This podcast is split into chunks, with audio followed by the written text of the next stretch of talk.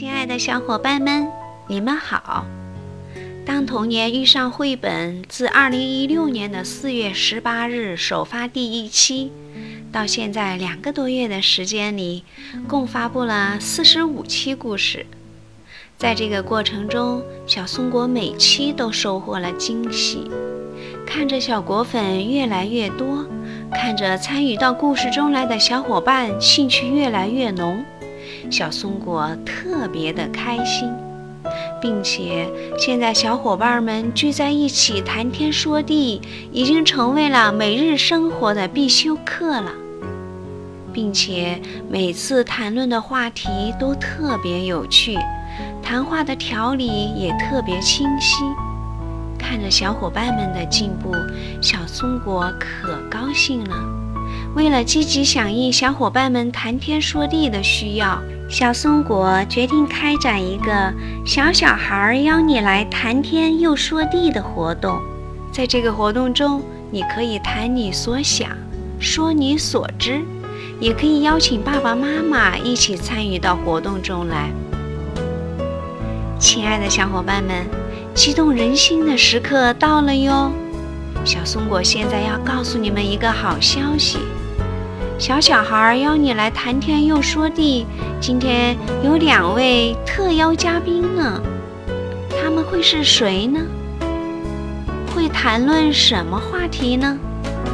真是一个诱惑人的谜呀！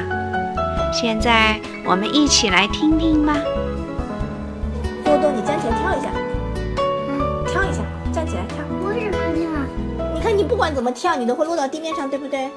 不管跳多高，都会落到地面上，对不对？这是为什么呢？好，爸爸跳，快跳一个，使劲跳。你会掉下来吗？会的。那你能浮在空中吗？没有。为什么呢？地心引力。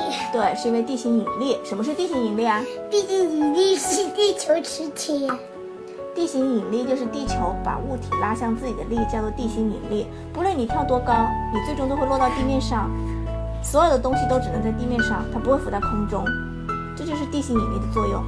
很早以前有一个科学家，有一个非常伟大的科学家，就是因为呃，他叫牛顿。有一天，他坐在苹果树下看书，突然间树上有一个苹果成熟了，掉下来砸在他的头上，他就想。为什么苹果会掉在地上呢？为什么苹果不往天上掉呢？对吧？为什么会这样呢？所以他就它不是火箭，火箭啊，对，火箭通过科学家进行了精密的研究，所以它可以冲出地球，脱离地心引力的作用，进入太空中，对吧？但是那个时候，他没有人会发明这个东西，没有人知道地心引力啊。然后这个牛顿，这个叫做牛顿的这个小朋友。他坐在树底下，他就想，为什么这个苹果会掉到地上来呢？为什么它不往天上掉呢？他就想啊想啊想，他就根据这个苹果往地上掉的这个苹果往地上掉这件事情，他就不停的研究，不停的思考，他发明了一个伟大的定律，叫做万有引力。万有引力就是在宇宙之间。任何两个物体之间都相互存在着吸引力。我们以为有地心引力，其实月球对我们也有一种吸引力。亲爱的小伙伴们，今天我们的特邀嘉宾就是多多妈妈和多多。你平时有没有站起来使劲往上跳过？最后是不是被地心的引力拽回来，落在了地上？刚才多多妈妈与多多的谈话多么有趣呀！今天呀，小松果还知道了一个有趣的知识点呢。现在我来考考你们：候鸟大搬家的时候是靠什么来辨别方向的呢？很有趣的问题吧？现在我们一起来听听多多妈妈的解答。来，我们来看地球。地球仪有南北两极，南，对，南，上面是北，东西，这是什么？上面写的什么？这是北极了，看到吗？北冰洋这一块是北极，然后下面这块是南极。我们的指南针为什么可以，呃，指引我们找到正确的方向呢？就是因为指南针可以根据地球的磁场分辨出南北方向，所以可以指引我们找到正确的方向。分东西吗？指南针永远指向南方啊，因为地球的南极有磁场啊。还有天上的候鸟，它们在搬家的时候过冬啦，对不对？它们要从北方飞到南方来，它们怎样来辨别这个方向呢？你知道吗？也是根据地球磁场，因为地球的磁场会对候鸟的感觉产生一个那个反应，所以候鸟可以根据这个地球磁场的反应找到正确的路线，所以它不会迷路。每一年它都能够。很熟练的从南方飞回北方，然后又从北方飞回南方。亲爱的小伙伴们，你们明白了候鸟大搬家的时候为什么不会迷路了吧？我还要问问你们，你们去过海边吗？你们看过潮涨潮落吗？那又是怎么回事呢？你知道大海，我们去看过大海，对不对？大海每天都要潮涨潮落，海水会涨起来，也会退回去，是吗？这是什么？这是什么原因呢？不知道。这就是月球对地球产生的吸引力，导致了这个海水涨潮落潮。还有这个螃蟹，这个螃蟹每到一定的季节，它们就会搬家迁徙，对不对？去到哪去啊？嗯。有的螃蟹它会回到，有的像有的鱼啦，它会回到它自己出生的地方去啊，对不对？你像那个什么鲑鱼吧，鲑鱼，黄鱼，不是黄鱼。哦，螃蟹横着走路，原来不是因为它的蛮横与横行霸道，那是跟什么有关呀？螃蟹为什么会横着走路呢？因为在螃蟹的内耳里头，我知道。它的耳朵里，我知道，知道什么？它本身就是横着横着走的。不是，在螃蟹的耳朵里，内耳里有一块小磁铁，它能够对应南北的磁场方向，所以它是根据这个来确定它走路的方向。但是因为螃蟹是一种很古老的生物，就是很早很早以前就已经有了这种生物，所以在很多很多年前，地球磁场发生了几次倒转。当地球磁场发生这个倒转，从南极变成北极，北极。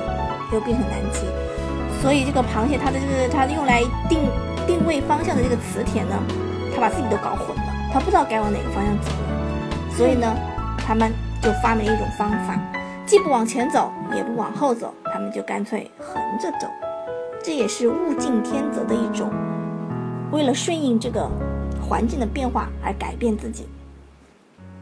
傻瓜螃蟹。这怎么是傻瓜螃蟹呢？它要不它要不这样发生改变的话，它就没有办法在这个环境中生存下来，那么它早就已经被淘汰了，可能就会灭绝了。像恐龙，它就没有办法生存，没有办法应对这个地球的变化，所以它就只能灭绝了。哦，原来是这样，果真是适者生存呀！亲爱的小伙伴们。今天小小孩邀你来谈天又说地的活动，你们喜欢吗？是不是在快乐的谈话活动中增长了很多有趣的知识呢？总之啊，小松果特别喜欢今天的谈话活动。在此，我要谢谢多多妈妈与多多的参与，因为你们的参与，我们的活动更加的快乐有趣。再一次谢谢你们。同时，也期待在以后的日子里，多多妈妈与多多，以及更多的妈妈们、宝贝们都参与到活动中来，与爸爸妈妈一起感受成长的快乐与喜悦。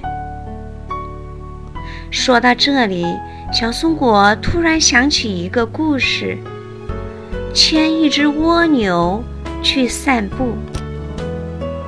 上帝给我一个任务，叫我牵一只蜗牛去散步。我不能走得太快，蜗牛已经尽力爬，每次总是挪那么一点点。我催它，我唬它，我责备它。蜗牛用抱歉的眼光看着我，仿佛说：“人家已经尽了全力了。”我拉它，我扯它，我甚至想踢它。蜗牛受了伤，它流着汗，喘着气往前爬。真奇怪，为什么上帝要我牵一只蜗牛去散步？上帝啊，为什么？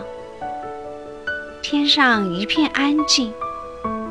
唉，也许上帝去抓蜗牛了吧？好吧，松手吧，反正上帝不管了，我还管什么？任蜗牛往前爬。我在后面生闷气。咦，我闻到花香，原来这边有个花园。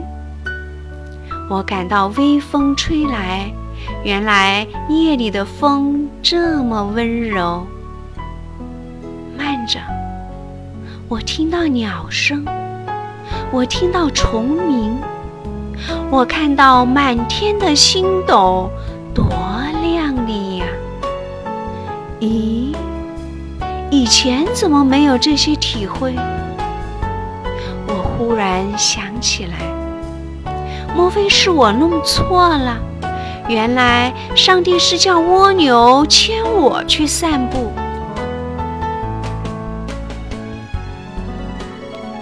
读着这个故事，我回想起多多妈妈与多多一起阅读、一起探讨的情景。这是多么幸福的时刻呀！在陪着孩子一起成长的过程中，孩子那率真的眼光、那独特的视角、那纯真的话语，无时无刻不是在向我们展示生命中最美好的画面。此时，只需放慢脚步，静静聆听。用心感悟牵着蜗牛去散步的甜蜜与幸福。好了，亲爱的小伙伴们，今天我们就聊到这儿吧，期待你的参与哦，下次再见。